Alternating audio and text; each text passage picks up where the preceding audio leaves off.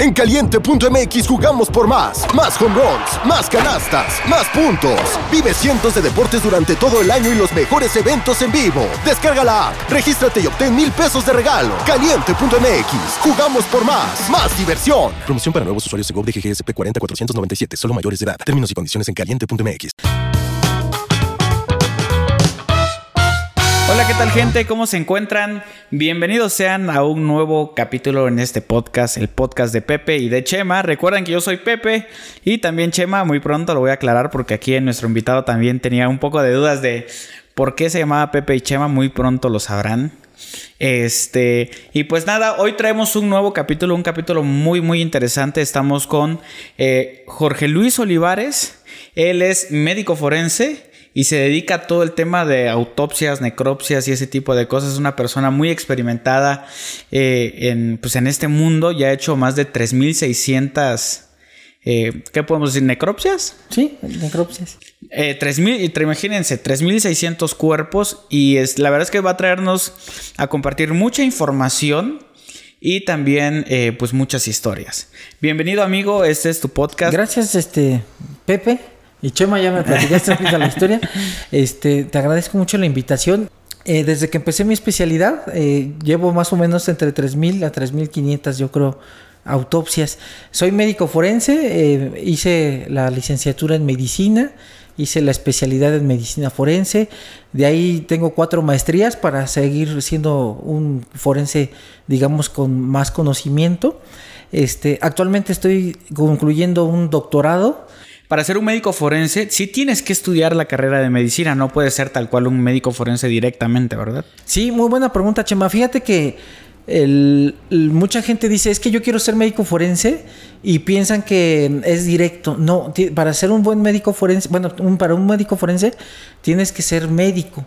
Te avientas la carrera de siete años que es lo que más o menos dura. Y fíjate que un maestro muy querido, el doctor Arellano, dice, si quieres ser buen médico forense, tienes que ser un buen médico clínico. Porque, ¿cómo puedes diagnosticar de qué falleció la persona si no sabes los síntomas, no? Por ejemplo, la raíz, ¿no? Ándale. Entonces, ejemplo, te pongo lo más común en México, enfermedades cardiovasculares.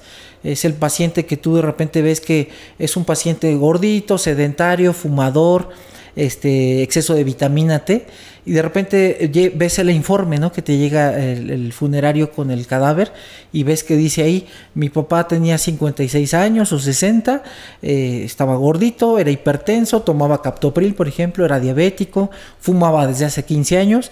Y entonces tú vas viendo y te dice el familiar en el informe, en la declaración, es que mm, mi papá se llevó la mano al pecho después de que intentó correr atrás del camión porque iba a ir a un mandado, ¿no? Entonces tú dices, a ver, se llevó la mano al pecho, es un dolor precordial. Después el mismo familiar te dice, le faltaba el aire. Entonces tú dices, ah, muy probablemente este señor, con todos estos factores de riesgo, se pudo haber infartado. Entonces cuando tú ves el cadáver y haces el estudio post-mortem, finalmente descubres que sí hay un infarto. O hay otra enfermedad que se llama tromboembolia pulmonar, por ejemplo. O un evento vascular cerebral, que esto es originado por todos estos factores de riesgo. Ok. Pues es como la principal causa de muerte, ¿no? La principal causa de muerte en México. Va, qué interesante. Y pues yo antes que, pasemos a todo, todo, todo, pues quiero felicitarte porque sé que tienes una carrera. Muchas gracias. Eh, a pesar de que te ves súper chavo, no, no sé cuántos años tienes, pero te ves súper chavo, pues has estado muy movido y eso está bastante bien. Y sobre todo algo que me llamó la atención y que a ustedes también les va a llamar la atención, que es una cosa que tú desarrollaste, que tú inventaste. Me gustaría que contaras qué es lo que hiciste ¿Por qué lo hiciste y qué fue lo que sucedió después? Muy bien. Mira, e, esta es una herramienta que diseñé y la patenté. Está patentada ante el Instituto de Mexicano de Protección Industrial. Es única en el mundo. La diseñé porque cuando estaba haciendo la especialidad eh, nos piden siempre una tesis.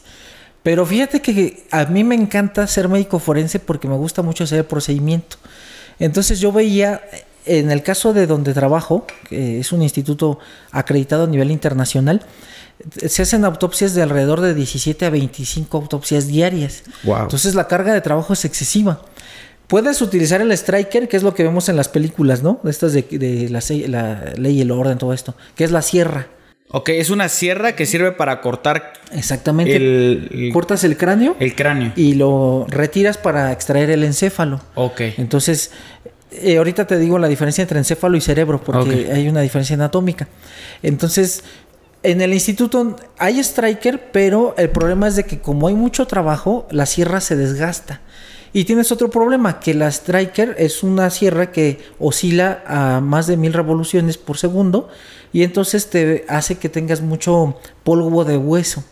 Como son cadáveres que muchas veces no sabes qué enfermedad tienen porque son infectocontagiosos, si tiene tuberculosis, hepatitis, todo esto es un factor de riesgo para ti. Claro. Entonces se utiliza un serrucho que es más sencillo, más barato, y si se pierde o se lo roban, pues no tienes problema porque valdrá como Un serrucho, tal cual de- 100 pesos.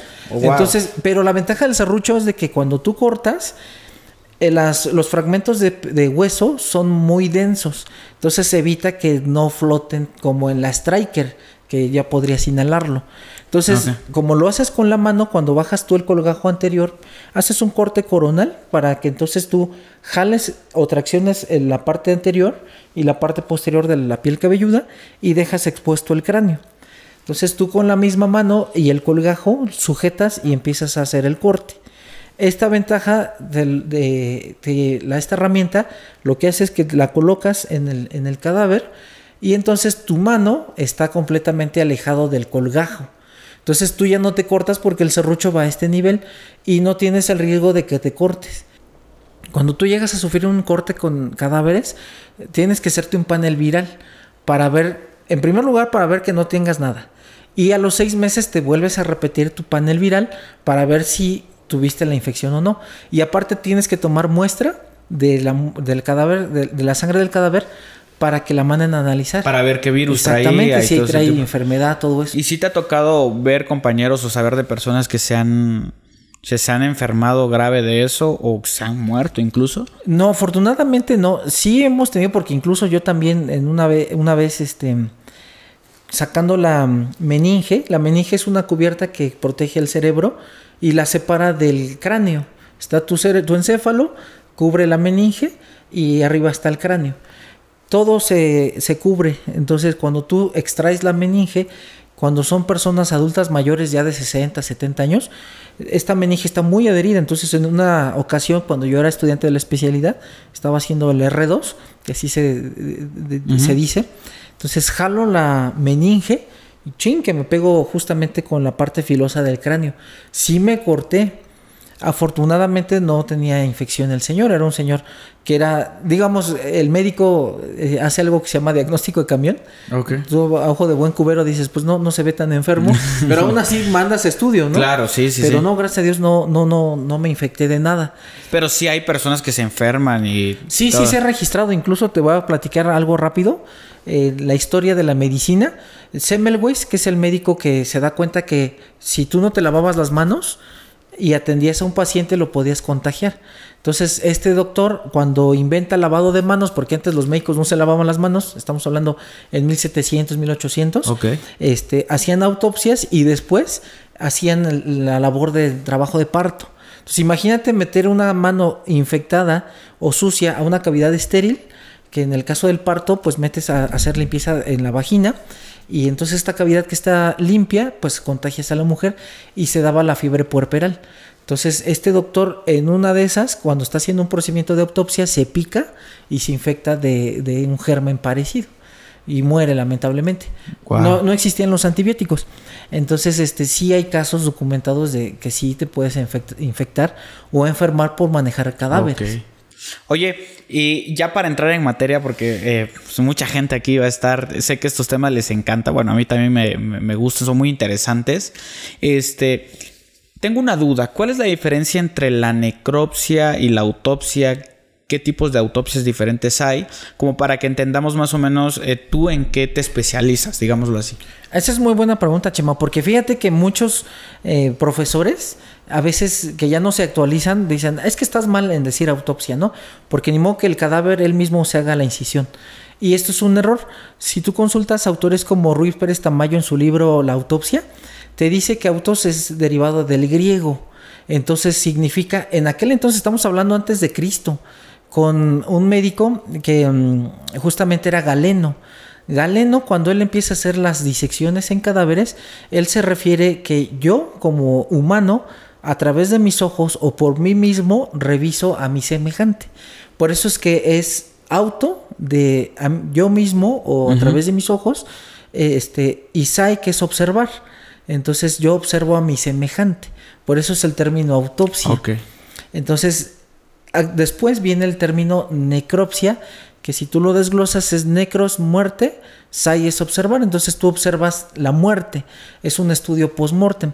Si somos muy estrictos, autopsia y necropsia es sinónimo, pero autopsia es un, término más antiguo que estamos hablando antes de Cristo y necropsia es un término más nuevo. Sin embargo, es, es, sinónimo, no hay ningún problema. Ok, y hace ratito me mencionabas eh, que habían eh, diferentes tipos de, de, de, necropsias. En tu caso, creo que te especializas en necropsias por muerte, por violencia, me parece. Y aparte está la, la, autopsia o necropsia de hospital. ¿Cómo, ¿Cómo está eso? Las autopsias eh, las podemos dividir en autopsia patológica o hospitalaria y autopsia médico-legal. Entonces, la autopsia patológica hospitalaria, que lamentablemente ya no se usa tanto, por em, eh, justamente que a veces ya hay, hospitales que ya no las practican. Eh, primero que nada es una autopsia donde tú conoces el antecedente del paciente. Te voy a poner este ejemplo. Un paciente con un cáncer terminal y tú dices, híjole, tiene un cáncer en el estómago, pero no sé qué estirpe sea porque está indiferenciado y los estudios no me permiten ver más allá qué tipo de cáncer es y, y tengo duda. Entonces este paciente fallece y entonces tú le dices a la familia, ¿sabes qué? Me dejas practicarle el estudio post-mortem para ver qué tipo de cáncer es y si tú tienes factores de riesgo, porque la autopsia brinda esa, esa ventaja que te da resultados para que tú como familia, si tienes una enfermedad genética o que puedes desarrollar, pues eh, prevengas. Entonces, esa es la autopsia patológica. La llevas a cabo en un hospital con antecedentes que ya tienes del, paciente y solamente necesitas el consentimiento del, familiar. No es una autopsia que vas a investigar como es una autopsia legal. Ahora, a diferencia de la médico legal, primero que nada es una muerte violenta. Entonces, ¿qué te incluye la muerte violenta? Homicidios, suicidios, accidentes, muertes dudosas o, por ejemplo, muerte en vía pública. Entonces, cambia mucho porque de acuerdo a nuestra constitución, en el artículo 20 constitucional, te dice que el encargado de investigación de los delitos es el Ministerio Público y sus policías. Entonces, cuando tú tienes un homicidio, pues se encarga el Ministerio Público. Entonces ahí viene la orden del Ministerio Público y te dice, por oficio, tú médico forense, tienes que realizar esta autopsia para que tú me des la causa de muerte. Entonces es cuando tú dices, te voy a poner este ejemplo. Es una persona que encuentran en, hoy en día este, en un em, costal y descuartizada. Entonces, mucha gente te puede decir, ah, pues qué chiste tiene, ¿no? Está descuartizado, de eso se murió. No es cierto. Tú puedes agarrar un cadáver descuartizado y puedes ver si está eh, asfixiado, si tiene heridas por arma de fuego, si lo golpearon, si está abusado sexualmente, por ejemplo, este, si estuvo agónico y si el descuartizamiento fue antes o después de que falleció, por ejemplo. Ok. Oye, fíjate que tengo una duda y creo que me imagino que todo mundo también se la está preguntando, que es, ¿qué cosas son las que definen murió de tal cosa, porque no sé, yo me imagino esto, abro un cuerpo y ¿qué veo o qué tengo que ver para saber que murió de eso? Entonces se me hace como bien interesante. Sí, esa es una pregunta muy buena, Chema. Y fíjate que la, por eso la medicina forense es una especialidad. Y a mí me encanta mi especialidad porque es una especialidad que integra los conocimientos de todas las especialidades. Entonces, por ejemplo, si tú encuentras a una persona que llega a la morgue y tú la ves completamente rosa, con un rosa escarlata, entonces tú inmediatamente dices, esta persona parece ser que tiene una intoxicación. Tú revisas de manera externa el cadáver, no tiene lesiones y entonces haces un procedimiento de autopsia. ¿Y qué crees? No tienes nada más que algo que se llama edema pulmonar y edema cerebral, que son em, alteraciones que se dan en procesos asfícticos. ¿Qué necesitas hacer? Tomas muestra de sangre y la mandas a otro especialista, que en este caso es un químico, y el químico te va a reportar qué sustancia se encontró. En este caso podría ser una intoxicación por monóxido de carbono. Es estas personas Y, y, te felicito de tu programa porque aquí podemos prevenir. Cuando hace mucho frío, no sé si has escuchado en el radio que dicen, este, no metas braseros a tu casa por el monóxido de carbono. No sé si has escuchado este, este comercial. Eh, precisamente la gente dice, es que tengo frío, entonces hay que meter el anafre y lo calentamos. O ponemos una estufa, ¿no? Esto es peligrosísimo porque si la estufa se apaga, O, el, o el carbón se apaga y se encierra el humo, te vas a morir de una intoxicación por monóxido de carbono. Entre el algor forense le llamamos la muerte dulce, porque es una muerte que no duele. Te da mucho sueño, sí te puede dar dolor de cabeza, pero generalmente... Eh, te da sueño y... Eh, sí, te, te vas a, dormir y ya no vas a despertar. De hecho, haz de cuenta que mm, uno de los suicidas, este, a mí me tocó un caso de, un, de una persona oriental que tenía muchas deudas. Entonces, ¿qué es lo que hizo en su departamento? Se selló, se selló todas sus, sus ventanas, su puerta y puso muchas velas. Y falleció de una intoxicación por monóxido de carbono. Se acostó en su cama y, y ya no despertó. Wow. Entonces, tú cuando tienes estos tipos de estudio, puedes diagnosticar la causa de muerte. Por ejemplo, si una persona murió asfixiada, ¿qué, qué características? Muy bien. Aquí, Chema, tendremos que partir. La, hay diferentes tipos de, de, asfixias. Por ejemplo, lo que nosotros como forenses vemos todas. Hay, hay asfixia en patológica que es por ejemplo una persona que tiene una enfermedad. Eh, una enfermedad, ándale, ejemplo, el COVID. El COVID te va a dar una asfixia patológica. ¿Por qué? Porque no puedes respirar adecuadamente y los pacientes cuando tú te dabas cuenta en las noticias o compañeros médicos decían, es que está desaturando, le ponías el oxímetro y tenías saturaciones de 60, 50, tenías que entubar al paciente. Esa es una asfixia patológica. Una asfixia química es una intoxicación por monóxido de carbono. Una asfixia mecánica podría ser, ahora sí, una estrangulación, que esto es también algo bien, y qué bueno que tienes tu programa, porque hay un comediante que dice es que me ahorcó, esto no es ahorcar, esto es estrangular. El estrangulamiento es cuando tú, una fuerza externa, te cierra el cuello y la vía respiratoria y la vía vascular. El ahorcamiento es el peso del propio cuerpo. Entonces, cuando la persona se cuelga, entonces el, el, peso del propio cuerpo hace que se cierre la tráquea y se cierren las carótidas. Entonces, eso es ahorcamiento. Cuando tú agarras a una persona y le aprietas, perdóname, este, esa es una estrangulación. Entonces, y hay sofocaciones. Por ejemplo, sofocación, obstrucción de orificios respiratorios. Entonces, estas tres, estas tres asfixias te van a dar los, los mismos síntomas. Te van a dar coloración cianótica, que es una coloración morada. Te va a dar edema cerebral, edema pulmonar. Y vas a tener algo que se llaman petequias que son hemorragias puntiformes. Entonces tú tienes pacientes infartados y que ves en la calle, te llegan contigo y vas a hacer la autopsia, tienen una asfixia porque finalmente el corazón cuando falló ya no llevó la sangre, ya no hubo circulación y tienes una asfixia. Oye, y en este caso, por ejemplo, si ya sabes que en teoría pues le encontraron ahorcado y todo eso, ¿por qué se le sigue practicando la necropsia? Ah, muy buena es que cuando tú encuentras una persona colgada, primero que nada el Ministerio Público tiene que investigar el delito. Pero a mí me tocó un caso que viene en mi libro que se llama Perchero. Justamente es una persona que estrangula a su esposa y después de que la estrangula, están en un hotel y dice, ahora qué hago para que a mí no, no sospechen que yo, yo, la, maté? Entonces le sujeta el, cable que le arranca de la televisión del hotel, la, enreda del, del cable y la cuelga en el perchero. Entonces él se sale y empieza a, decir, a hablar por teléfono. Es que ya no la aguanto, no la soporto y avienta las llaves a la recepción. Y le dice, ahorita sale mi esposa, este, está acomodando las maletas, eh, desocupamos la habitación. Entonces el señor agarra y dice, a mí se me hace medio raro porque la forma de cómo este cuate estaba este, por teléfono como muy, muy eufórico o como muy teatral, el señor dijo, no, no, no, no es tan, no, no le creo tanto. Y entonces manda a las personas de, a las, a las que limpian la habitación y entonces se encuentran a la mujer colgada. Entonces estas personas gritan, oiga, se colgó su esposa. Entonces este cuate sube y la descuelga y empieza ahí a hacer su drama de que no me dejes, por favor, este, perdóname. Pero ya cuando tú haces la autopsia te das cuenta que esta persona estaba estrangulada y no estaba ahorcada. Por eso es muy importante que se haga la investigación. Por eso es que el Ministerio Público te dice, ok, yo lo encuentro así, pero yo tengo que saber qué le pasó. Ya cuando lo abras te vas a dar cuenta si es estrangulamiento. Exactamente. Oye, y en este proceso de que pues abres los cuerpos y todo eso, me imagino que de repente en algún caso de estos tres mil y tantos cuerpos que has, que has abierto, ¿te ha tocado encontrar algo curioso dentro de esos cuerpos? Sí, fíjate que tu pregunta es muy interesante porque de los casos más, eh, digamos, relevantes, me acuerdo ahorita de dos.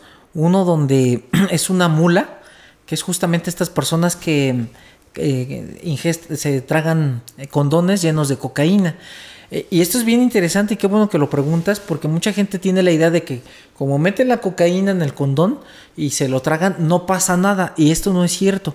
Cuando tú metes una sustancia en una membrana que es el condón, justamente la membrana está diseñada para que no atraviesen virus o bacterias u hongos, ¿no? Que es muy común la cándida. Y eso está perfecto. Pero ¿qué crees? No está diseñado para moléculas. Entonces la molécula es bien diferente. Entonces la molécula sí, se atraviesa la membrana del condón.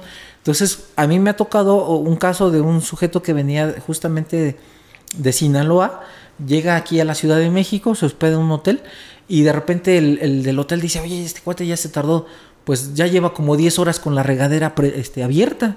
Van y le tocan, no, no abre. Y estos cuates de los hoteles pues ya tienen mucha experiencia, ya, ya imagínate. Saben cuando algo está Exactamente, cuando algo está mal. Siguiente podcast. Sí. Anda, esto es muy bueno, ¿eh? Sí, porque son historias muy interesantes. Si alguien trabajó en un hotel y tiene historias interesantes, escríbame por Instagram. Y ahorita te platico una de un hotel tremendísima, un feminicidio, ¿eh? Estaba debajo de, de un colchón, pero ahorita regresamos a esa. Este, entonces este cuate agarra y dice, este, ¿por qué lleva tantas horas con la regadera? No, le voy a decir que le cierre. Entonces se mete, toca, toca, no, no hay nadie, eh, entra con la llave que ellos tienen y encuentra al sujeto tirado, ya muerto.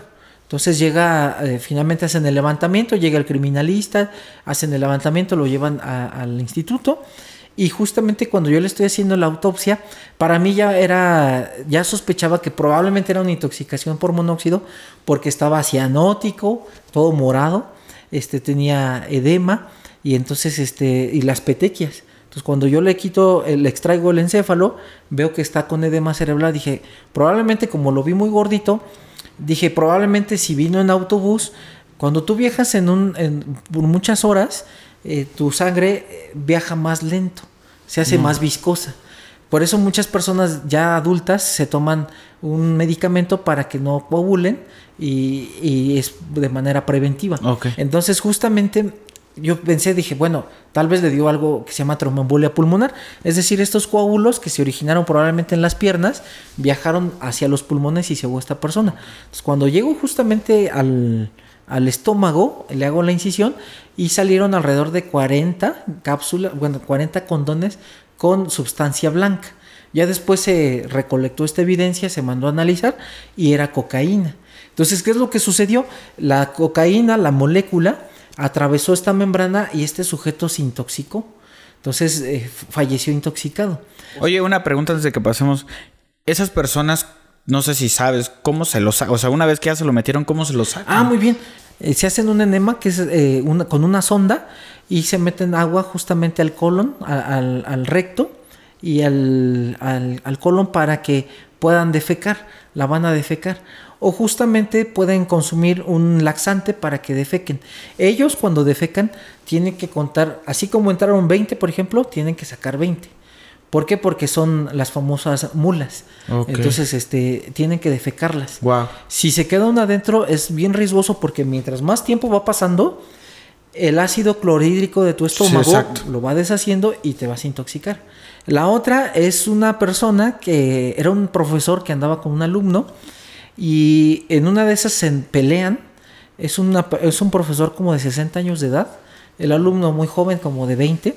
Em, lo agarra golpes y en su enojo, en su ira, agarra una maceta, la revienta en su cabeza esto ocasionó que esta persona quedara inconsciente por el traumatismo craneoencefálico y con una, un calcetín lo mete.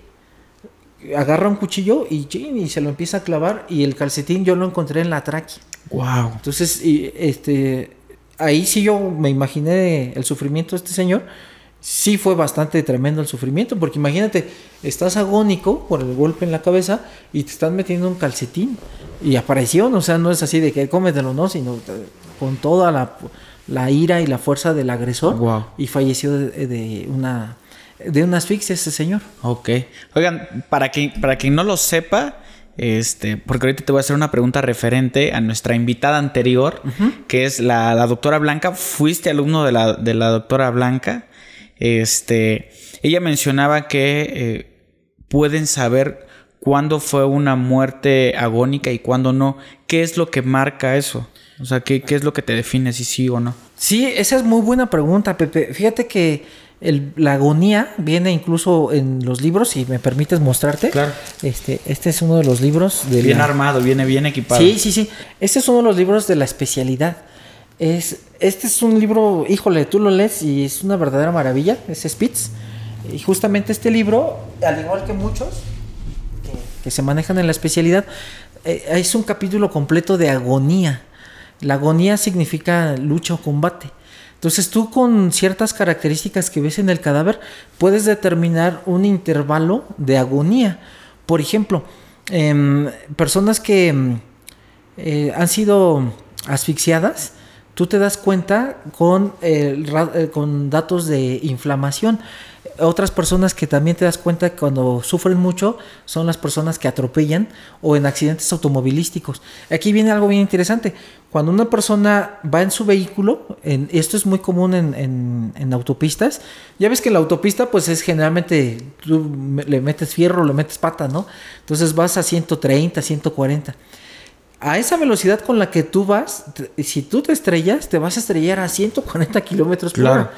Entonces, cuando la persona queda prensada, eh, esto lo voy a tomar como un maestro de anatomía lo decía.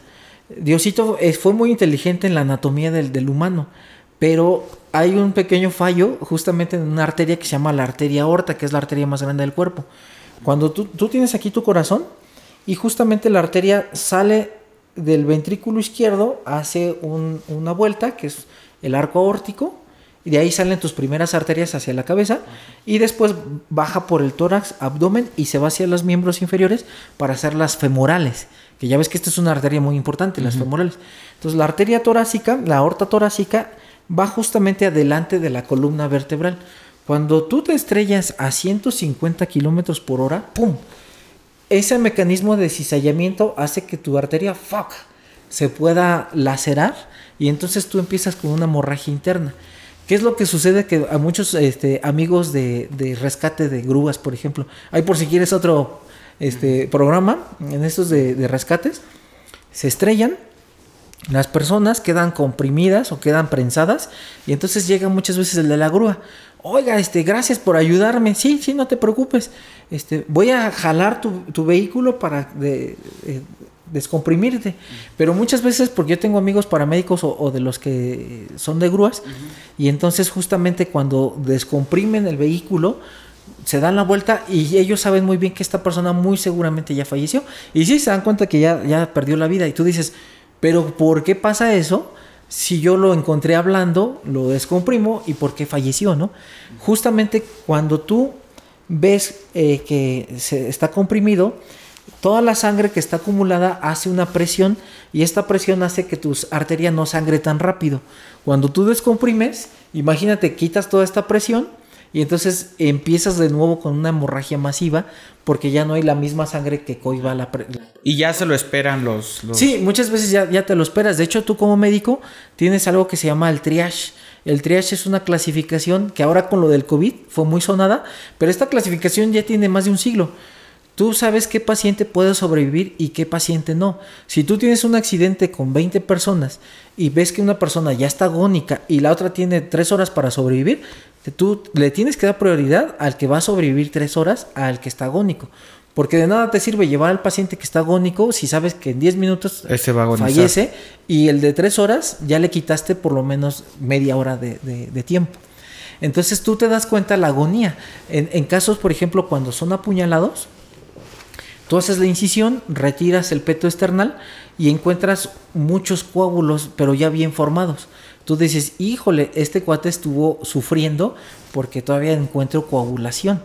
Por ejemplo, tu corazón tiene la capacidad de bombear 5 litros por minuto. Entonces, cada vez que tu corazón late, tú tienes una fracción de eyección o gasto cardíaco, que así lo puedes encontrar, que es de 60 milímetros más o menos por cada latido. Entonces imagínate, cuando tú le, le, clavas un cuchillo a una persona en el corazón, en cada contracción estás sacando alrededor de 50, 40 este, mililitros de sangre por latido. Entonces, cuando son incisiones pequeñitas, que por ejemplo te encuentras al asaltante y te pica con una cosita muy delgadita, entonces tú puedes ver cuando eh, haces la incisión, tienes un coágulo tremendo, dices, híjole, este cuate, pues pudo haber llegado al hospital. A mí me han, me han pasado casos así donde haces la necropsia y encuentras eh, que tiene agonía esta persona de una hora, dos horas. Y entonces dices, oye, qué mala onda. Son cuando de repente no llega la ambulancia, ¿no? Y dices, mejor lo hubieras llevado en un vehículo particular y hubiera sobrevivido. Wow. Sí, sí te das cuenta de la agonía. Oye, y en estos casos, eh, pues hemos tenido diferentes capítulos relacionados a, la cuestión forense, a esta cuestión de pues tratar con los, con los cadáveres, con, las personas que han fallecido. Eh, y hay ciertas cosas que me habías comentado pues, que te gustaría de, alguna forma aclarar. ¿Me podrías explicar tu, tu punto de vista? Y esto es importante nada más aclararlo, chicos, para que tengamos un panorama de diferentes opiniones y que ustedes puedan concluir la que más les convence. Tú cuando eres médico no puedes darte ese lujo de estar hablando con los cadáveres porque tú vas por una causa de muerte con un trabajo científico. No estoy demeritando el trabajo del, embalsamador, pero esto es bien importante porque, primero que nada, de ti depende tú como médico forense que si una persona se vaya presa o esté en libertad. Te voy a poner este ejemplo que a mí me pasó justamente en la pandemia. Es una persona que va manejando su triciclo, es un comerciante y le da COVID clásico mexicano desobediente que dice, no, es un invento de los chinos o eso ni existe, ¿no? Y entonces este cuate se infecta de COVID, empieza a desaturar, va en su triciclo, empieza a desaturar y dice, híjole, me siento bien mal, no puedo respirar y se regresa. Entonces imagínate, tú vienes en tu vehículo y este cuate viene en su triciclo desaturando, cuando ya empieza a bajar mucho la desaturación, entonces esta persona queda inconsciente, entonces empieza a desmayar y justamente cuando tú vas pasando en tu vehículo, ¡pum! chocas con el del triciclo que iba, iba a ir, él era un comerciante. Entonces lo tiras, eh, viene la cinemática de trauma, lo avientas, este, llega la ambulancia y se lo llevan. ¿Por qué llegó? Porque lo atropelló Chema, ¿no? Por ejemplo. Claro. Y entonces tú dices, oye, pero es que a mí se me aventó el del triciclo, yo iba bien y vi que de repente se me aventó. Entonces tú, como es un delito, porque está muy grave en el hospital, tú estás detenido en el Ministerio Público. Te voy a poner este ejemplo para más padre. Y entonces te dice el Ministerio Público, vamos a ver qué le pasó al señor. Este, está en el hospital, ¿qué crees, Chema? Este señor tarda tres días en fallecer, obviamente intubado todo, y a los tres días fallece. Y te dice el Ministerio Público, no puedo liberarte porque estás, este, estamos esperando a ver de qué falleció. Mira, Chema, si falleció, porque este señor dicen los familiares que tenía COVID. Si falleció de COVID, mira, no hay ningún problema.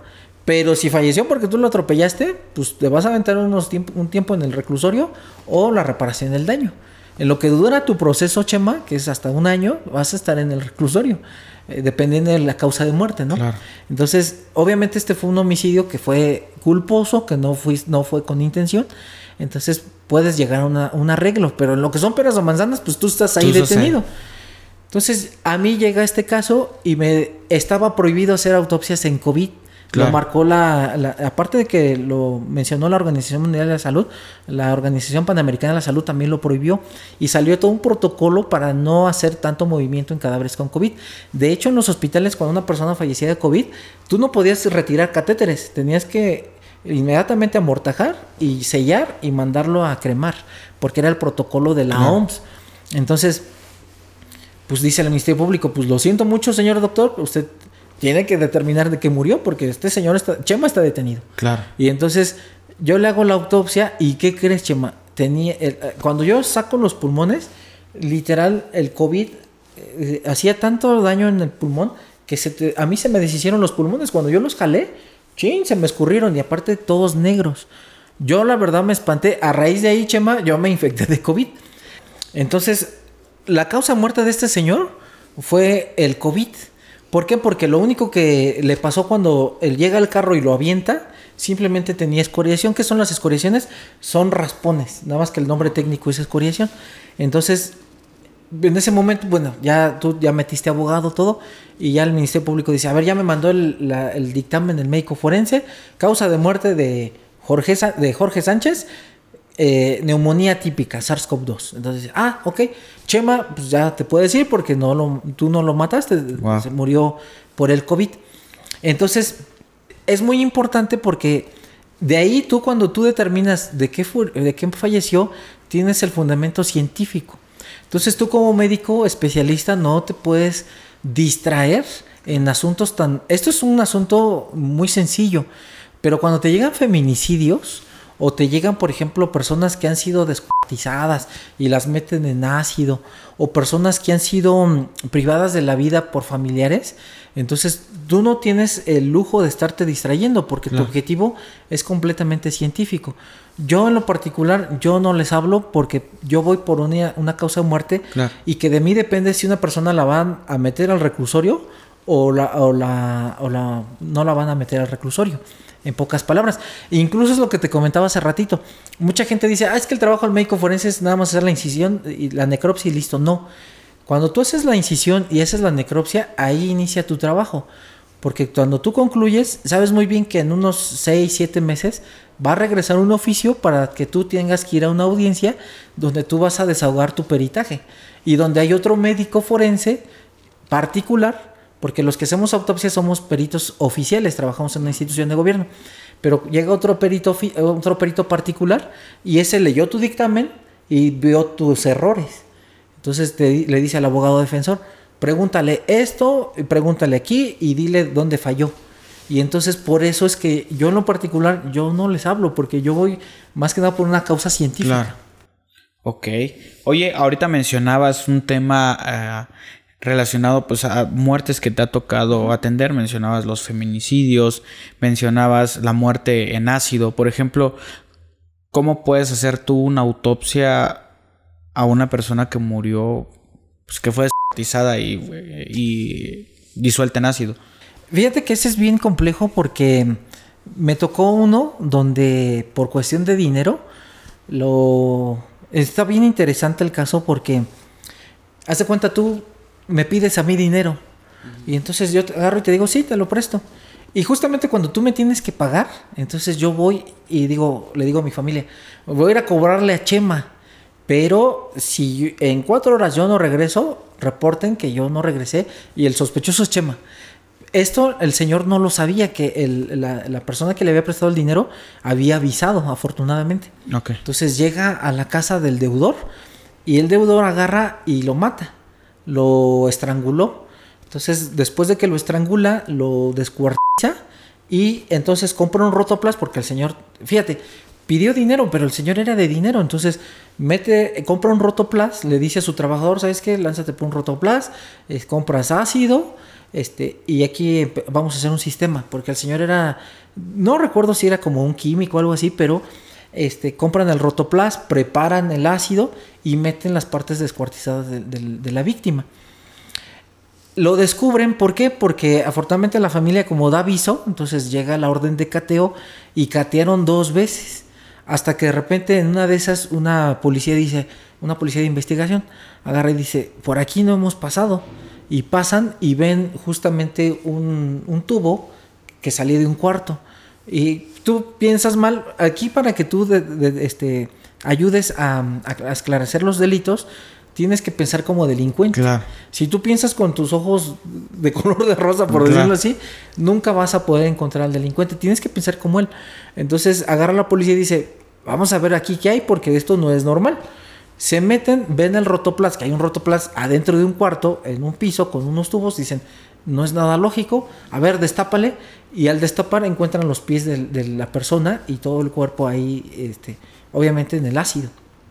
Llega al instituto, se hace la autopsia, primero que nada, aquí es bien importante, Chema, porque tú no puedes meter agua porque si es una sustancia que hace reacción con el agua, tú te vas a envenenar junto con tu equipo. Estamos hablando del perito en fotografía y, del técnico que te ayuda. Eh, hasta en mi caso, a mí me gusta hacer mucho procedimiento, entonces el, técnico a mí me ayuda a manipular y a lavar y a suturar, pero el procedimiento lo hago yo.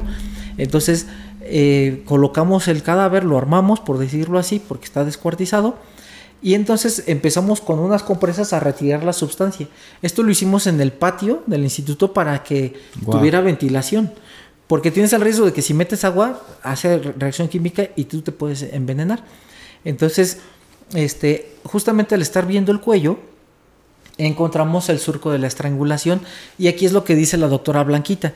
Los datos de inflamación, cuando tú encuentras una persona que eh, está viva, por ejemplo, al momento de estrangular, como es una presión muy fuerte, tú vas a comprimir las arterias carótidas, las venas yugulares, y por eso esta persona se pone morada, porque comprime las venas yugulares, to- toda la sangre se queda aquí. Y aparte, este hueso que estamos justamente, la famosa manzana de Adán, abajo de la manzana, eh, la manzana es el cartílago tiroides. Y abajito está el hueso yoides, que es el hueso donde se inserta la lengua. Entonces tú cuando eres agresor, si presionas muy fuerte o con un mecate, llegas a fracturar el yoides. Entonces estos datos los encuentras cuando tú haces la incisión, encuentras coágulos, reacción inflamatoria que se ve roja. Cuando es un cadáver, ejemplo, el mismo que está descuartizado, las partes descuartizadas que han sido cortadas cuando ya está muerta la persona, las encuentras pálidas, todas deshidratadas. Entonces tú ves aquí rojo, coágulos, inflamación, dices, esta causa es la mortal. Y el descuartizamiento es post-mortem. Ah. Es cuando tú vas Sí determinando. vas sabiendo cómo es el proceso, ¿no?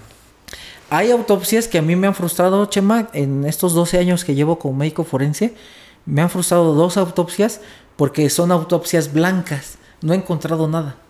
Entonces, a pesar de que tú mandes estudios, porque no nada más está el médico forense, está el patólogo forense, tú haces el procedimiento, extraes los órganos y entonces tú cortas fragmentos de dos por dos y los mandas en sustancia conservadora que es formol y entonces los mandas al patólogo. El patólogo los corta a nivel microscópico, los tiñe con unas sustancias y los ve en su microscopio. Y te dice esto es compatible, por ejemplo, ¿no? con una neumonía, un infarto. Entonces, o es compatible que esto es ausencia de vitalidad, es decir, es post-mortem. Entonces, a mí me han tocado autopsias donde dos solamente en mi carrera profesional que he dicho, híjole, ¿y qué le pasó, no? Son autopsias blancas. Y lamentablemente los cadáveres estaban ya en estado putrefacción y estaban incompletos. Haz de cuenta que son personas que eh, murieron en vía pública o en parajes y llegaron los perros y se tragaron los órganos. Entonces tú ya no tienes elementos para ver si fue estrangulado, si fue apuñalado, por ejemplo, o baleado, porque ya todas las partes están desintegradas. Entonces es cuando al médico forense le frustra, dices, híjole, pues, y pones causa de muerte indeterminada, que no tuviste elementos para determinar qué le pasó. Wow. Sí, son, son muchas cosas que tú vas viendo dentro de la especialidad. Vale. Oye, y dentro de los casos que a ti te han tocado, mencionas eso que te frustraron, ¿hay, hay casos que te han marcado? O sea, que, que, has, que has hecho algo y de repente sí te afecta incluso hasta emocionalmente. Sí, fíjate que aquí es buenísima tu pregunta y esto es para tu público, en especial porque mm, cuando tú tienes a una persona y la entrevistas, esto es mucho en funerarios, también en médicos forenses o, o- embalsamadores, y que te dicen, es que yo ya no siento nada, esto es peligrosísimo, porque esta persona a nivel neurobioquímico es una persona que ya no tiene empatía por la vida. Ya es tanta su nivel de que ha visto tanta violencia que ya es indiferente. Me tocó un caso de feminicidio infantil, que por cierto voy a aprovechar esto para regalarte esta revista donde escribo un artículo de feminicidio infantil. Ah, gracias. Este, ahí tu servidor em, escribe el, el artículo. Y en el libro que ya terminé de escribir, que se llama Violencia Feminicida, que ya está por salir, este, hablo sobre el caso que ahorita te voy a platicar, que es esta pequeñita. Cuando yo empiezo a firmar ya los dictámenes como perito oficial, fíjate que me toca el primer caso, yo siempre lo he dicho, ¿no? Porque mu- mucha gente me ha dicho, bueno, ¿por qué te especializas más en feminicidios? Me especializo porque parece ser como si el feminicidio, y eso de repente sí me da miedo, como si me siguiera a mí. Porque cuando yo entro a la especialidad, el primer cadáver que yo logro, eh, que, que me toca ver, justamente con la doctora Blanquita, era un feminicidio. Era una muchacha joven de unos 25 años que la encuentran en un paraje y el sujeto le dejó caer una piedra en la cabeza. Y los perros llegaron a tragarse el torso y la cabeza. Wow. Entonces, ese fue el primer feminicidio que me toca como estudiante de la especialidad. En la noche como, especialidad, como estudiante de la especialidad, en mi guardia, me toca una señora que el chofer eh, tenía un vínculo sentimental con él y el chofer llega alcoholizado y la mata con 35 puñaladas. También era feminicidio. Y cuando me toca firmar por primera vez mi dictamen ya como perito, el caso que me toca es un feminicidio infantil. Es esta pequeñita, es una niña de 7 años que justamente en, un hotel el, padrastro la abusa sexualmente de ella y luego la sofoca, con la mano la sofoca. Entonces, aquí está bien interesante el caso, te lo voy a, empezar a platicar desde el inicio, porque este cuate era había sido policía judicial en aquel entonces, estamos hablando del 2010, 2012, cuando todavía existía la policía judicial, él había sido policía judicial. Lo cesan porque él eh, asaltaba con la pistola de cargo. Entonces lo cesan, lo corren de la corporación y empieza una relación sentimental con una mujer, y esto es bien importante, Chema, los factores criminológicos. Una mujer que había sido violada porque la mamá de esta mujer la vendía, era sexo servidora. Entonces, cuando tiene esta niña, la pone a prostituirse también. Entonces, imagínate esta, esta mujer que crece tras violación tras violación, adicta al solvente, eh, tiene alrededor de cinco hijos, dos fallecen por consecuencia del solvente, y dentro de estos pequeños está Nanis, esta pequeñita de seis años en aquel entonces, y entonces esta mujer a cada rato se llevaba a la niña pues, para ir a, drogarse, todo esto, y conoce al policía, al ex policía judicial. Este cuate ya mañoso, ya había estado en la cárcel, ya había sido policía, empieza a manipularla y le dice, ¿sabes qué? Vamos a festejarle el cumpleaños a la niña, le vamos a comprar una pizza. Imagínate la, mentalidad de la niña de escasos recursos que nada más ha visto la pizza en la televisión. Entonces le dicen, oye, te vamos a regalar una pizza, pues emocionadísima la niña. Este tipo lleva cocaína, lleva solvente y se compra la pizza. Y aparte bebidas alcohólicas. Droga a la mamá con, la mona y justamente él está drogándose con la cocaína y la niña está comiendo la pizza viendo una película. Como este, fíjate, el solvente es una droga que es depresora. Por eso es que los que están moneando siempre andan así como aletargados, porque es un depresor para el sistema nervioso. La cocaína es un estimulante.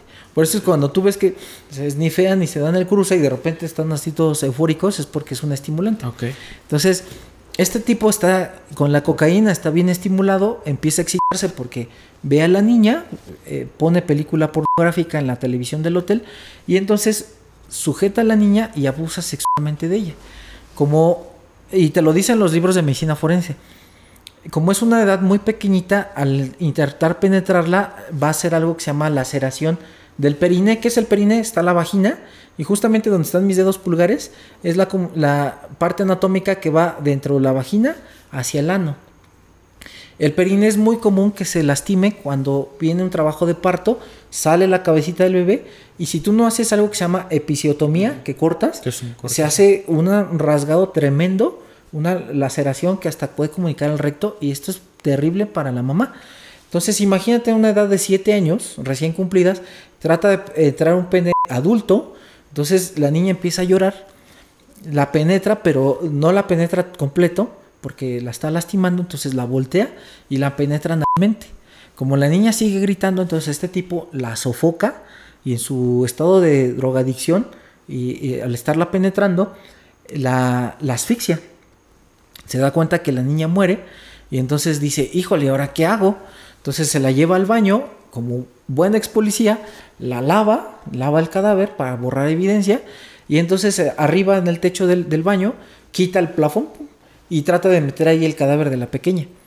Como el cadáver es un poquito ya grande porque tiene siete años, pues dice, híjole, no, se va a vencer. Entonces baja otra vez el cuerpo de la pequeña y entonces dice, ¿qué puedo decir? Que se ahoga. Y sale corriendo, gritando, a mi hija, a mi hija, ayúdenme. Entonces el cuate del hotel la agarra y dice, este, ¿qué le pasó a la niña? Se ahogó, es que estaba con la pizza, mi hija, ayúdeme. Pero afortunadamente el señor del hotel dice, está desnuda, mojada y tiene sangre en la vagina, ¿qué pasó, no?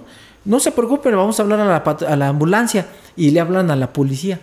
Aquí es de felicitar a Chama, al policía, porque Al al, momento- policía, no. al policía y al por- señor también del hotel, El- al el- policía que mandan llamar, Ajá. porque llega cuando llega la patrulla, llega el policía y el cuate que había sido policía judicial, pues charlorea, ¿no? La clásica. No, ¿qué pasó, pareja? Échame la mano, este, dame la atención, pues es que estaba comiendo. Y el policía agarra y dice, ah, sí, ok, este, ¿qué le pasó a la niña? No, es que se ahogó y la ve desnuda y la ve que tenía sangre en la vaginita por la lesión.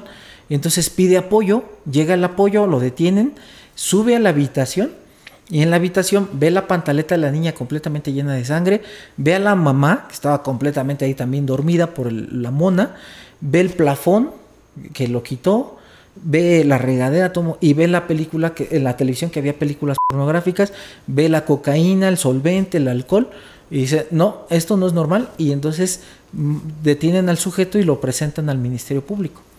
Esto es la historia de la niña. Wow. Cuando yo hago la autopsia, fíjate que este, me toca el expediente y esa vez, yo te lo voy a decir como amigo y eh, como a tus... eh, Claro. Que sé que es gente que, que es seria la que te ve. Yo terminé llorando es- esa Claro. necropsia porque fíjate que todavía me duele, o sea, es, una, es un caso que a mí sí me marcó mucho porque cuando yo la veo a la niña completamente con la vagina desgarrada, el ano desgarrado, este, traía datos de que la habían golpeado antes, unos días antes, y, y sí te das cuenta. El, ahorita platicamos un poquito del maltrato infantil. Este, yo empiezo como loco, o sea, me, me desquicié. El que me estaba ayudando, un amigo este, técnico que se llama Carlos Segura, este, me dice, ¿qué hacemos? Hay que hacer todo. Cuando llegan casos así, tienes que tomar frotis para vaginal, anal, an- este, este, boca, para búsqueda de espermatozoides, de algo que se llama proteína P30, que es específico del semen. Y tomamos radiografías para que descartar que hubiera fracturas antiguas, para descartar maltrato infantil. Em, La causa de muerte inmediatamente la observé, era una sofocación. Y aquí fíjate que me marcó mucho este caso porque cuando yo termino la, la autopsia, eh, era una pequeña que como la mamá también había sido detenida, pues la pequeña estuvo en la cámara de conservación alrededor de unos siete días hasta que una tía ya fue La a reclamar reclamó. el cadáver. Pero fue muy chistoso porque ahorita vamos a platicar si quieres de que el cadáver jamás, jamás, jamás se mueve. Esto es completamente ilógico. Ahorita te lo fundamento con un libro de fisiología. Pero nunca se mueven, nunca se quejan, nada. O sea, es algo inerte. Pero lo que sí pasa, Chema, o a mí me pasó, es que cuando yo ya eh, me iba hacia tu pobre casa, este, yo llevaba mucho la imagen de la pequeñita. Entonces es lo que te platicaba. Tú haces la autopsia, pero no termina tu trabajo ahí. Tu trabajo va a terminar hasta que haya una sentencia. Justamente un día antes de que me llegó la primera audiencia para este tipo, que ya estaba consignado en el reclusorio norte, mm, un día antes mm, me aparecían manitas chiquitas en mi carro. Entonces tú decías, a ver, qué raro. ¿En qué parte te Eh, aparece? eh, justamente en la parte del piloto. Ahí donde tú vas, ahí aparecían. Mi carro tiene película antiasalto obscura por seguridad. Porque en el trabajo que- Claro. uno desarrolla a veces sí te amenazan. No es tan eh, como, ¿Común? como, como miel sobre hojuelas, Ah, ¿no? sí, claro. Ah, Yo he hecho autopsias de narcotraficantes, por ejemplo, de atentados, de uno muy famoso aquí contra un secretario de Seguridad Pública. Y entonces, por razones de seguridad, traigo doble antiasalto. Entonces, los vidrios sí están un poquito oscuros, ¿no? Entonces, justamente cuando yo llegaba a mi vehículo, aparecían dos manitas, chiquitas, como de 6 años, 7 años. La primera vez dije, qué raro, dije, en un instituto forense, que lleguen niños al sótano, donde están los vehículos, dije, bueno, igual y es hija de, o hijo de un trabajador que llegó y tal vez vio el carro que se veía el reflejo y puso ahí las manos, ¿no? Dije, normal. Pasa, eh, voy a la audiencia, se desahogan algunas pruebas, todo. A mí no me tocó, no me tocó pasar porque son tanta la cantidad de peritos que intervienen, fíjate. Interviene el policía, el primer respondiente. Ya depende cuántos policías lleguen, entonces son los que van a empezar a desahogar las pruebas. Eh, los testigos, el del hotel, por ejemplo, el perito criminalista, el que hace el levantamiento, el de fotografía, todo, llegan un montón de peritos. Generalmente no pasas tú en la primera audiencia, depende cómo te acomode el Ministerio Público. Pasan dos meses Y un día antes de que me entreguen el sobre de audiencia, otra vez las manitas. Claro, aquí esto es bien importante, Chema. El cadáver jamás se mueve, ¿eh? sino por alguna situación que yo desconozco, que no sé explicarla como médico, aparecían dos manitas. Igual, vuelvo a ir, se desahoga la prueba. Esta vez sí me tocó pasar. Un día el tipo, como, como no te imaginas, con, citando autores de libros, citando hasta páginas, tal página de ejemplo, ¿no? Página 67 del Spitz dice tal cosa de la asfixia y así se encontró en el cadáver. Tienes que hablar con, con contundencia en las audiencias. Entonces, el tipo pide careo, algo inédito, porque como había sido policía, resulta que el juez en aquel entonces era amigo del, del homicida. Entonces dice, sí, que se caree el señor, es su derecho, sale. Llega una tercera audiencia, Chema. Un día antes, y esto es histórico porque estoy en tu pobre casa, el vehículo lo había lavado, sola a la casa, este, cuando ya me iba a trabajar, un día antes de la audiencia, ya eh, el vehículo estaba en el patio de la casa, no creas que en la calle, nada. Y el patio pues nada más es de una sola casa, o sea, no es eh, no son privadas, nada, es una casa con su cajón para el carro y todo cerrado. Ya cierro la puerta, me volteo y ya voy a abrir la puerta del vehículo y veo dos manitas con una carita, así. Pero como con polvo, o sea, a lo que voy es de que se mezclaba como con polvo. Entonces yo dije, ay, dije, no, claro, se hayan metido aquí en la casa un niño, pues, a menos que ya se haya brincado la barda y se hubiera muerto porque son, son bardas muy altas. Como fue cuando se nos metieron a robar, que fue cuando me enfermé de estrés postraumático, pues mi mamá y yo levantamos las bardas. Son bardas que parecen el reclusorio por seguridad. Entonces dije, si hubiera sido un niño, pues hubiera muerto. Entonces busqué, nada, nada, chema. Llegué al trabajo, inmediatamente la secretaria del director, doctor, ahí está su comparecencia para el reclusorio norte. Tiene careo, híjole. Y era el caso de esta pequeña. Cuando ya nos careamos todos los peritos con este tipo y que lo volvimos a hundir otra vez, de hecho te mezclas tanto con los casos que uno de los peritos de otra institución este, hasta se peleó con él de frente, le dijo, aquí me tienes a mí, yo soy de tu tamaño, a ver, ahora sí, ¿no? Obviamente las audiencias se detienen y todo y te, te sacan, porque tú no puedes decirle eso a la persona. Pero este perito también tenía pues sí, claro, somos humanos, ¿no? y aparte no. No, yo te juro que yo estudiaba hasta más para hundirlo más, que no hubiera ningún hueco, ¿no? En la ley. Claro. Termina la, el careo, todo. Se termina la audiencia. Al año, Chema, por alguna situación, veo un periódico, vi que había una noticia que me llamó la atención de un grupo que venía a tocar aquí, dije, quiero ir a ese concierto, busco y justamente la mitad de ese periódico la noticia, fulano de tal, que pasó esto en tal año con la niña en el hotel, 148 años de prisión. Pero ¿qué crees? A raíz de ahí, Chema, jamás se me volvieron a poner las manitas ni la cabecita. ¿Cómo lo explicas? No sé. Pero a raíz de ahí yo me vinculé mucho con los feminicidios yo dije, bueno, tal vez probablemente tengo facilidad por estas cosas de... y no solamente de, leer el libro de medicina forense, sino para entender el feminicidio tuve que hacer cuatro maestrías. Eh, soy criminólogo, entonces hice la maestría en criminología, hice maestría, como vi lo de las adicciones, hice maestría en adicciones, hice maestría en derecho y luego hice un máster en medicina forense. Entonces, con todos esos conocimientos me enfoqué ahora sí en los feminicidios. Entonces, es un caso que fue el que a mí me marcó y que hasta la fecha, si, ahorita te das cuenta que lo platiqué de la niña, todavía me marca. Pues te digo, cuando alguien dice, es que yo ya no siento nada cuando veo eh, los muertos, dices, este cuate pronto va a estar psicótico porque ya no tiene empatía por la vida. Claro.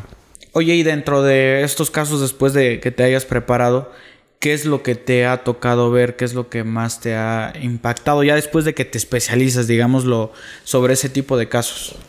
Fíjate que mm, ahorita ya como médico forense y como criminólogo, eh, escribo el libro de violencia feminicida porque hay un capítulo donde yo trato de prevenir a la mujer. Tú cuando ves ciertas características en la pareja sentimental, tú tienes como mujer, te tienes que alejar de esta persona.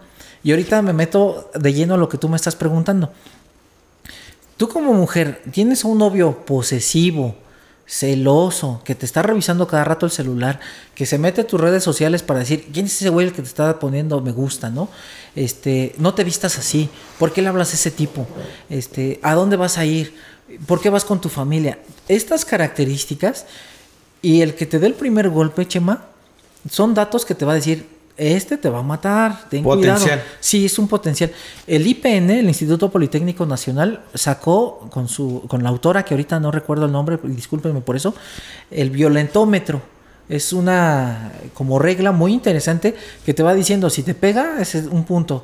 Si te va agrediendo, si te va insultando, si te va eh, diciendo de cosas y le vas agregando Claro. puntos.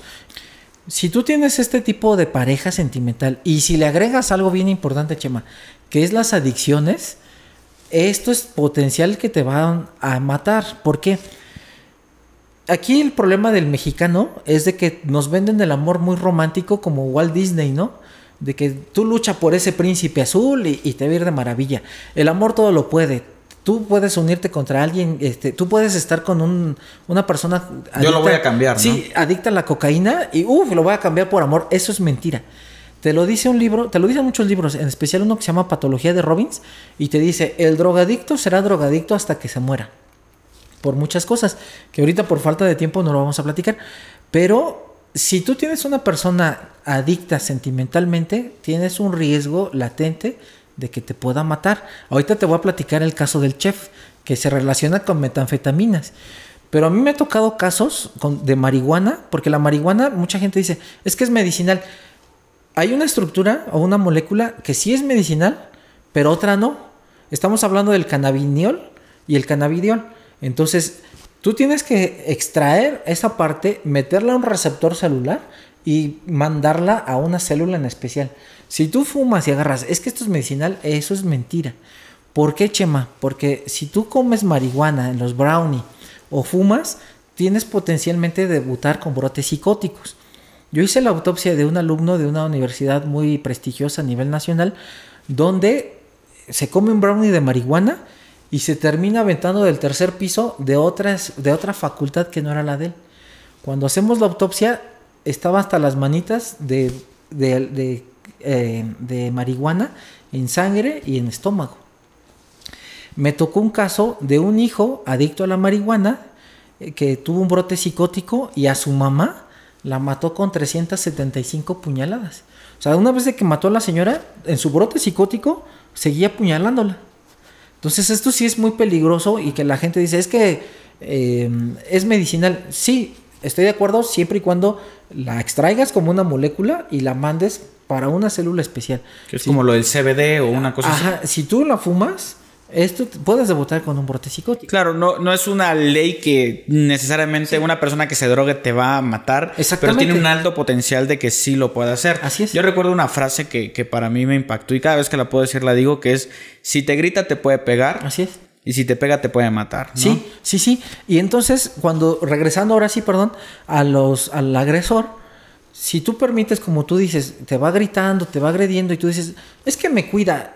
Y últimamente es un terrible problema con las mujeres más jóvenes, porque dicen, es que es mi tóxico. Híjole, tu tóxico te va a matar, porque esto no es normal. Claro. Entonces, esto me vincula con un caso, Chema, de un tipo que era un chef adicto a las metanfetaminas, que es un estimulante, y justamente en su etapa de, de síndrome de abstinencia, el síndrome de abstinencia es terrible, de cualquier droga que tú quieras, lícita o ilícita. Entonces, este cuate es adicto a las metanfetaminas, tiene el síndrome de abstinencia, no tiene dinero, ya como adicto deja de trabajar, imagínate, es chef, ya no tiene eventos, ya no trabaja, y entonces dice, ahora de dónde sacó para las metanfetaminas, el cristal, ¿no? Por ejemplo. Entonces le dice a su dealer, este también viene en mi libro que se llama eh, Chef precisamente, y este y le dice al dealer, pues cóbrate con mi chava. Dice, mi chava está todavía de buen ver. El dealer, pues imagínate, no es un doctor, no es un abogado, no, no es un comunicador como tú, sino es un tipo que vende droga. Y entonces ve a la chava y dice, pues sí, órale, te doy tantas drogas y me corres a tu chava. Va con la chava, también era chef, afortunadamente no era adicta y le dice, no, ¿qué te pasa? ¿Cómo que me voy a prostituir por tu vicio? No, no, no. Este tipo se enoja, le da una soberana golpiza, Chema, pero tremenda. Yo le encontré traumatismo craneoencefálico de las patadas, le fracturó el cráneo. Le encontré los eh, párpados completamente cerrados de los golpes. Una vez de que la golpeó, entonces la apuñala alrededor de 17 veces. Y para rematar, la jala del cabello y entonces la huella. ¡Pum! Cuando la huella Chema la deja ahí tirada en su estado de, de, síndrome de abstinencia, dice, ahora qué hago, porque pues ya la maté. Entonces se queda pensando, está dando vueltas, se va por sus cigarros a fumar para relajarse un poco, empieza a tomar alcohol porque es depresor, entonces ya se baja un poco el síndrome de abstinencia y entonces dice, pues la voy a descuartizar. Entonces agarra un cuchillo de chef, de estos para cortar pan que son de sierra, y empieza a desarticular, cortar los huesos.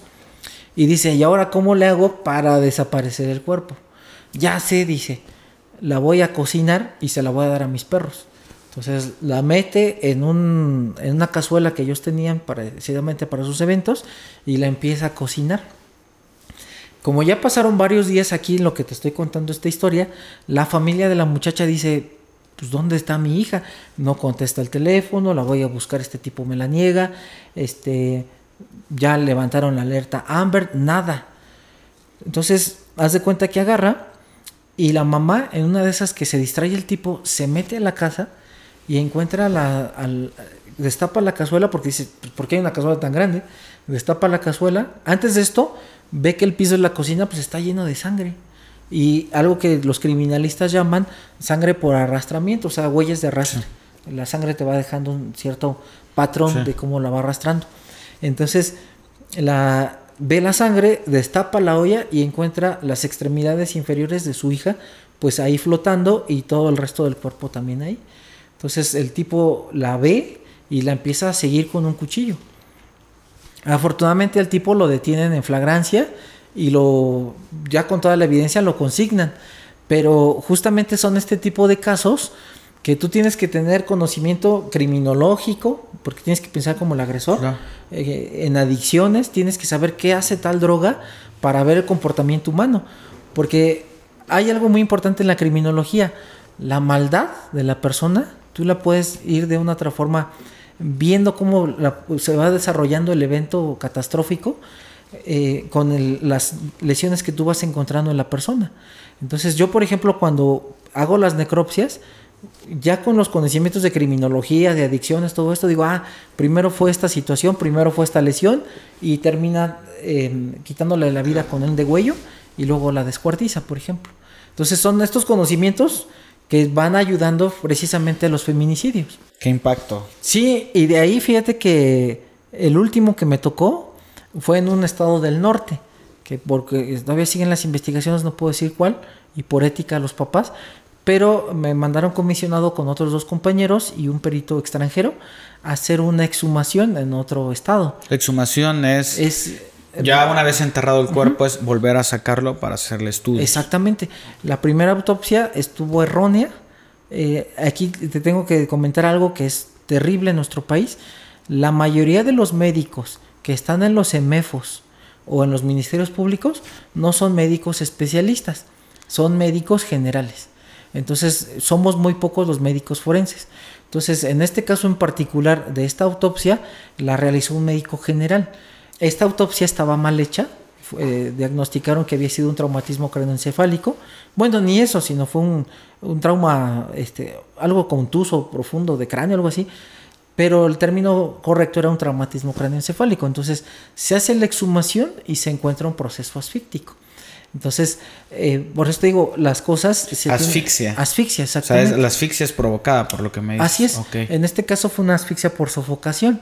Entonces, pero esto, ¿cómo lo sabes? Con todos los conocimientos que necesitas. Entonces, eh, afortunadamente me, me, ha ido bien en, intervenir en estos casos, pero sí es estudiar mucho, mucho, mucho, Chema, mucho. Ok. Vaya que las historias que nos trajiste son historias que me van a disculpar muchos, pero siendo algunas cosas las vamos a censurar en palabras para que no, para que YouTube no nos, nos cancele el video. Y este, y realmente creo que la gente está impactada y yo nada más te quería pedir, yo sé que va a sonar tal vez un poquito tonto, tal vez lo que voy a decir, pero ¿qué droga en particular para prevenir a las mujeres crees que es la que tal vez puede generar mayores eh, niveles de, ¿cómo? Psicóticos, se ponen psicóticos. ¿Qué droga tal vez es la, la que ya, si se está metiendo eso, se está consumiendo esto, ya salte de ahí? Mira, las, o sea, las dos, las dos categorías que son depresores o estimulantes son malísimas. Pero la que yo he visto con mayor contundencia en agresiones son los estimulantes. Por ejemplo, cocaína, metanfetaminas eh, producen un grado de mm, alteración neurológica más agresivo que el depresor. Tú, por ejemplo, eres novio de una persona que es monera, con, perdón, eh, vamos a utilizar el algor eh, común y corriente, que es monera, ¿no? Se hace su mona de guayaba, que es lo de moda, ¿no? Entonces, ¿qué es lo que puede pasar? Esta persona está tan somnolienta que lo probablemente lo que te pasa es de que te atropellen si tú vas cruzando con él la calle eh, debajo del puente peatonal, ¿no? Que esto es muy común, que es una falta de conocimiento y de prevención. Tú vas viendo cómo el perrito se pasa por arriba y la gente se pasa por abajo. Entonces, si es una persona que va eh, con la mona, tienes el riesgo de que pues, igual y te atropellan, o si te empieza a agredir, pues lo puedes patear y te echas a correr porque está deprimido.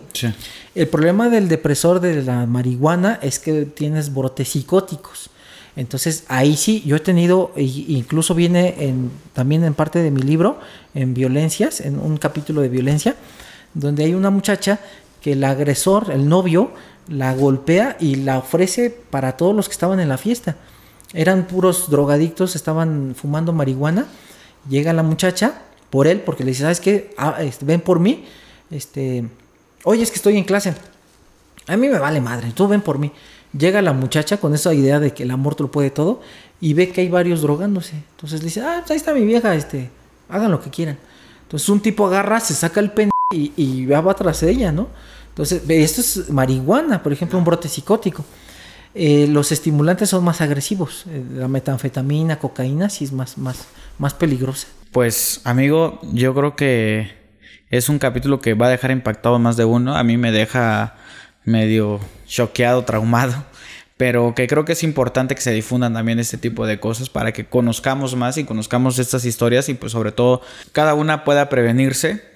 Y pues yo quiero agradecerte mucho, me encantaría ver si quieres agregar algo para, para ya ir cerrando el capítulo. Seguramente mucha gente va a pedir que vuelvas con historias de diferentes, pues me imagino que hay un sinfín de historias por contar. Entonces me gustaría que ver qué podrías agregar o algo que, hay, que haya falta como, Siempre esto me lo pregunta mucha gente sobre los cadáveres, que si se mueven, que si se que gritan, que lloran, que eyaculan. Por ejemplo, una vez salió eh, en una red social que también eyaculan y esto es completamente mentira. Cuando la persona fallece, Chema, y esto lo establece también este libro que es de tanatología forense de uno de mis maestros, que es el doctor García Arellano. Em, hay algo que se llama ley de Casper. ¿Qué es esto, la ley de Casper? Cuando fallece una persona, las primeras 0 a 3 horas, el cadáver va a estar flácido y tibio. Esto es muy normal, la persona está completamente flácida. Tú lo has visto en las películas cuando es la clásica escena, ¿no? Que hasta tiran la flor, por ejemplo, ¿no? Estas flacidez de las 3 horas a las 8, y si el cadáver está eh, eh, tibio, y parcialmente rígido, entonces tú ves que tiene 3 a 8 horas. Si es un cadáver que está frío y más y completamente rígido, que ahorita hablamos rápido de la rigidez, lleva de 8 a 36 horas. Y si tú lo ves frío y está completamente flácido, más de 36 horas. Entonces, cuando tú, en el caso en particular de los embalsamadores, voy a poner este ejemplo, una persona está en un hospital, fallece, Tú como familiar vas y tienes que esperar el acta del certificado de función del médico del hospital. Tienes que buscar el servicio funerario. De ahí en lo que llegan todos esos trámites, más o menos ya pasaron unas 4 o 5 horas. Porque hasta ahorita no hay una familia mexicana que diga, acabo de fallecer, ah, ya tengo todo, eh, vámonos. Y el, hasta el certificado, eso no pasa. Tú generalmente como familiar tienes la esperanza de que tu ser querido todavía exactamente todavía esté aunque esté agónico con está el tubo pues tienes la esperanza de que se recupere. Entonces cuando tú tienes un cadáver y está que mucha gente dice es que yo les hablo porque quiero que estén flash este para que me ayuden esto es una vil mentira que se muevan. ¿por qué? cuando la persona fallece lo primero que se va a acabar en el cuerpo Chema es el oxígeno y la energía la energía que se llama ATP, algo que en la secundaria y en la prepa tú ves que se llama adenosín trifosfato, que es la gasolina, por decirlo así, del vehículo. Cuando una persona deja de tener vida, ya no hay oxigenación, ya no hay oxígeno en la célula y no hay esta energía. Por lo tanto, cuando la persona empieza con la rigidez, no es que se contraiga el músculo, sino las proteínas que están dentro del músculo, que es la actina y la miocina, con la falta de oxígeno, cuando la falta de oxígeno va a generar, Chema, que la célula muera. Es como un pescadito, ya no tiene aire y se muere. ¿Qué pasa cuando tu célula muere? Se empieza a deshacer. Entonces, cuando tus proteínas se coagulan, que eso es como lo que pasa con la rigidez, el cadáver empieza a estar rígido. Por eso es que cuando tú encuentras un cadáver, generalmente lo encuentras en esta posición porque es la rigidez. No es que el cadáver se mueva o tenga contracción, sino es la rigidez. Cuando llega la gente y te dice, es que lo manipulé y le hablé y me ayudó, esto es mil mentira. ¿Por qué? Porque tú lo estás manipulando. Nosotros como médicos forenses, lo que hacemos con los compañeros que también estamos trabajando en el instituto, cuando el cadáver está muy rígido, ¿qué es lo que puedes hacer? Llegas y lo empiezas a manipular. ¿Qué es lo que sucede cuando lo manipulas? Las proteínas que están coaguladas las rompes y entonces el cadáver ya empieza a estar más flácido. Entonces, le hables o no le hables, si tú agarras y lo manipulas, va a estar flácido.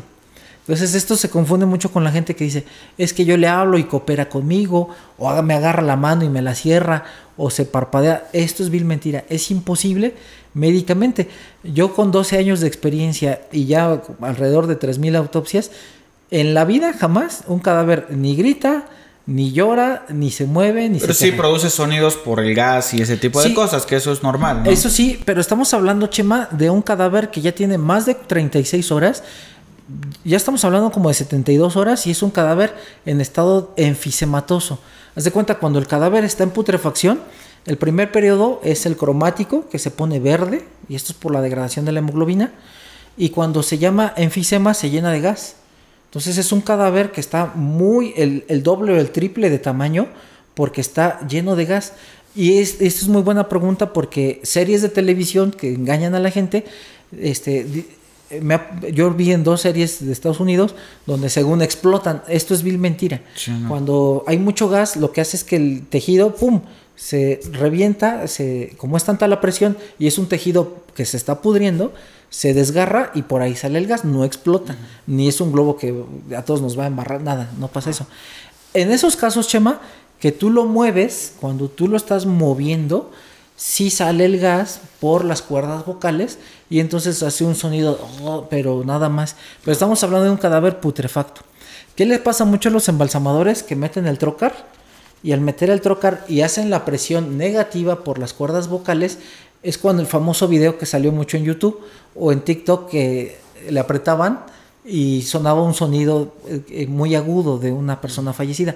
Eso es cuando troquean, jalan la presión negativa y todo elemento que pase por las cuerdas vocales con el, aire te va a generar un sonido. Pero no se mueven, nada, nada, nada. No eyaculan ni nada de eso. ¿De acuerdo? Eh, algo que es importante porque me ha tocado, dicen, es que yo veí que mi papá lloró. No. Cuando la persona fallece, como tenemos los sacos lagrimales y viene esta rigidez cadavérica, que esto también se relaciona mucho con las eyaculaciones, que no es cierto. ¿Qué es lo que sucede con la rigidez? Todos estos músculos hacen que entonces, como las glándulas tienen líquido, aprietan las glándulas y entonces puede salir lágrima del saco lagrimal, pero no es porque esté llorando. Lo mismo sucede con el líquido seminal, que está en las glándulas seminales, viene la, rigidez cadavérica y puede salir líquido seminal y no se relaciona con que eyaculó el cadáver. Y algo también que ya para terminar, Chema, los cadáveres no se quedan con la última expresión, esto es mentira. Tú cuando ves a una persona, depende en qué estado la veas, si la ves en estado de relajación, generalmente tiene que ver un factor, la edad. Si, ejemplo, una persona joven como tú, que fallezca en los estados de relajación que son de las 0 a las 3 horas, el cadáver, la cara está con una tranquilidad. Si es una persona de 50, 60 que tú has visto en la calle, que generalmente hay personas que ya van, toda la vida están así, no sé si las has visto, incluso hasta duermen y están así con el ceño fruncido.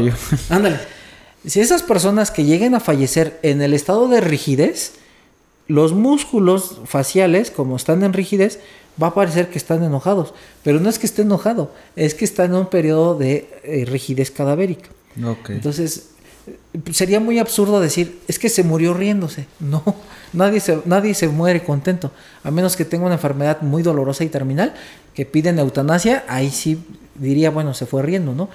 Pero nadie va a morir por gusto. Entonces, esto de que tengan caras enojadas, tristes, es mentira. Las personas de la tercera edad, que ya la colágena y la elastina ya se vencieron, que por eso las, el cirujano plástico con Botox, entonces estas personas, si tú te das cuenta, el adulto mayor generalmente tiene la cara triste.